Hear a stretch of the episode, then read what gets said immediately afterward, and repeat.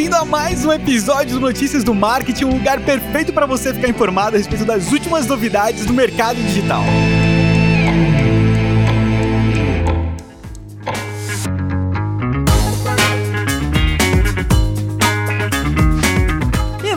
Então para mais um Notícias do Marketing nessa quarta-feira, dia 9 de dezembro de 2020. Agora faltam oficialmente dois dias para Notícias do Marketing entrar em recesso. Eu já, já tô sentindo falta de vocês, já tô sofrendo por antecipação. mas, mas a gente precisa desse tempinho aí. Não fiquem tristes, porque em janeiro a gente vai voltar com tudo com certeza absoluta. Mas vamos focar aqui no que é importante porque a gente tem bastante notícia hoje, então, Estevão, traz pra gente a primeira de hoje.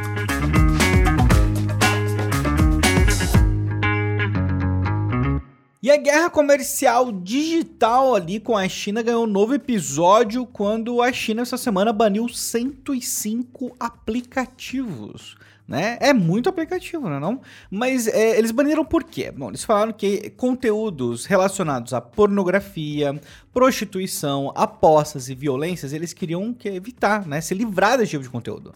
Mas, mas, quem foi banido nessa leva foi o TripAdvisor.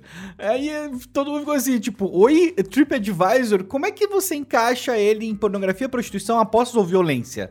Né? Reviews extremamente violentos, né? Tipo, não sei, mas ficou muito estranho. A BBC, que foi a fonte que eu usei para dar essa notícia para vocês, eles foram atrás, não ficaram, não ficou claro para eles também o que, que aconteceu. E tá aí, o TripAdvisor se juntou a outras empresas banidas na China, como Facebook, Twitter, Google e mais, né? Várias outras empresas. É, não sei, vamos ver como é que vai ficar a questão do TikTok, porque é impossível falar de China e esse contexto todo e não lembrar do TikTok. Aparentemente vai ficar na mão do Biden essa decisão. Biden assume no dia 20 de janeiro, né? E é isso, vamos ver o que, que vai rolar e a gente te avisa de qualquer novidade. Isso é uma transição para a próxima notícia.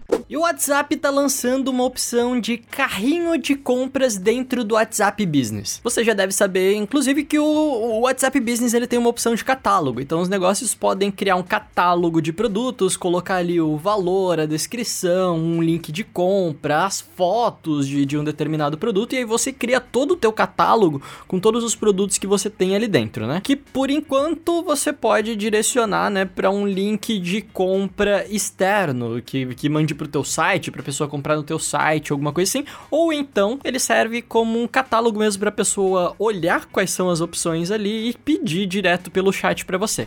Mas agora o WhatsApp Business está lançando uma opção de carrinho de compra. Então você vai olhar ali no catálogo da loja quais são os produtos e você vai poder selecionar quais produtos você quer. Então basicamente você reúne os itens que você pretende comprar e aí você inicia uma negociação a partir daí. Por enquanto, obviamente, você vai é, tocar essa negociação ali por mensagem mesmo, né, direto com o vendedor, ou então o vendedor vai gerar um link especial com aqueles produtos ali para você, mas é muito provável que o WhatsApp Business já deixou tudo isso daí preparado para quando o WhatsApp Payments for liberado, as pessoas já conseguirem comprar direto todos os itens de uma vez só. Então curti bastante essa ideia. Por enquanto, ela não faz muito sentido. Vai lá, ajuda de alguma forma, ajuda, mas sabe quando você vê uma função que parece que tá faltando alguma coisa? Né? E o que tá faltando é justamente você poder finalizar a compra ali. Então você poder pagar de fato, né? Você monta um carrinho, mas você não pode comprar ali na hora. Então fica um pouquinho estranho, mas a gente sabe que isso é só questão de tempo até de fato os pagamentos serem liberados via WhatsApp e essa funcionalidade de carrinhos fazer ainda mais sentido.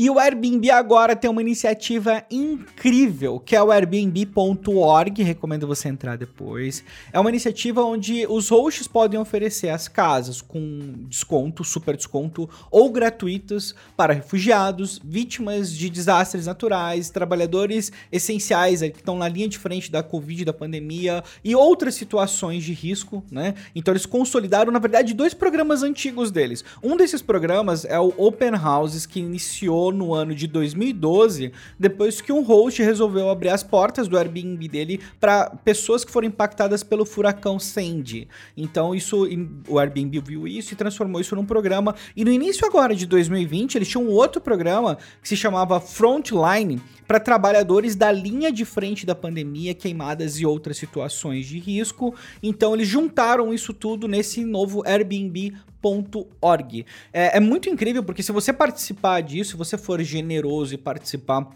do .org ali, isso pode gerar uma badge para você mostrar no seu perfil do Airbnb mesmo, uma forma deles reconhecerem ali sua generosidade, né? E além disso, o Airbnb passa por um momento especial, ainda mais essa semana, onde deve acontecer o IPO deles a qualquer momento aí essa semana, e inclusive com ações valendo entre 50 e 60 dólares para uma avaliação total de 42 bilhões de dólares. Né?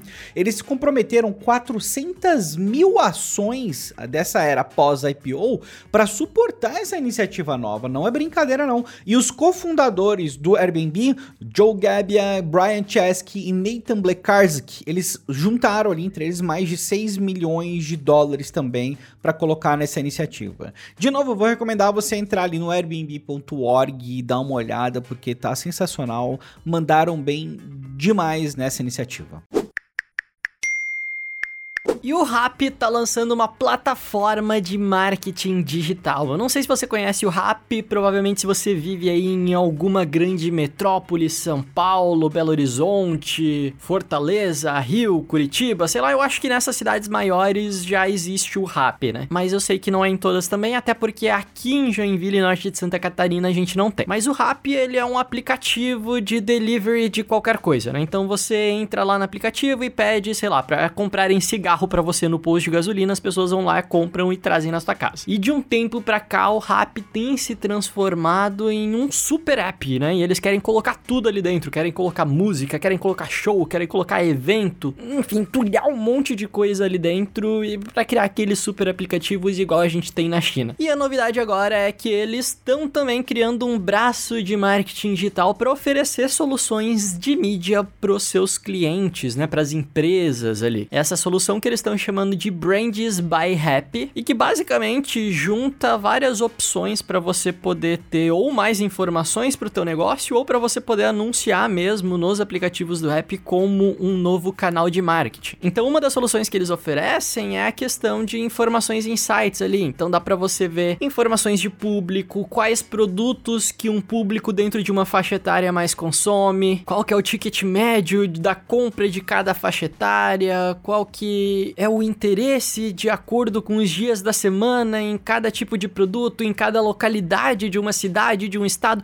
Enfim, né? Eles têm informações o suficiente para conseguir apresentar isso para as marcas de uma maneira mais tratada, né? Uma maneira quantitativa. E aí, fora essa questão das informações ali que você consegue ter uns relatórios bem bacanas, eles têm também o canal de anúncios deles, né? Então você pode anunciar um produto dentro do aplicativo, né? Um produto específico específico que você vai colocar em destaque, tem como você colocar banners dentro do aplicativo, fazer campanhas segmentadas, então você tem um determinado produto que faz sentido para um determinado é, segmento, uma determinada quantidade de pessoas ali, você consegue direcionar diretamente para elas o teu produto. O Rappi está trabalhando com uma questão de conteúdos também dentro do aplicativo, então dá para você fazer um vídeo com dicas de maquiagem, por exemplo, para tentar vender uma maquiagem, dá para fazer bastante coisa. Eu fiquei bastante surpreso com a quantidade de opções que eles estão oferecendo lá. Então, se você trabalha aí com marketing digital e quiser testar mais uma opção, uma opção um pouco diferente aí com os teus clientes, dá uma olhada lá, Brands by Happy, que o negócio me parece interessante.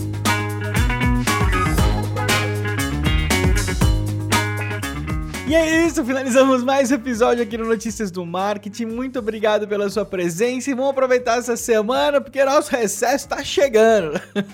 Vamos precisando dar uma descansadinha, né não? Mas enquanto isso, vai lá, deixa aquele review bacana no Apple Podcasts, compartilha o podcast, marca a gente no Instagram, lá Notícias do MKT, faça parte do grupo do Telegram pra gente poder manter contato mesmo durante o recesso, tá? Só, só de saber que você tá ali, a gente já vai ficar mais tranquilo e feliz também. Mas é isso, a gente se vê amanhã com muito mais novidades desse mercado incrível que é o mercado digital. Até lá!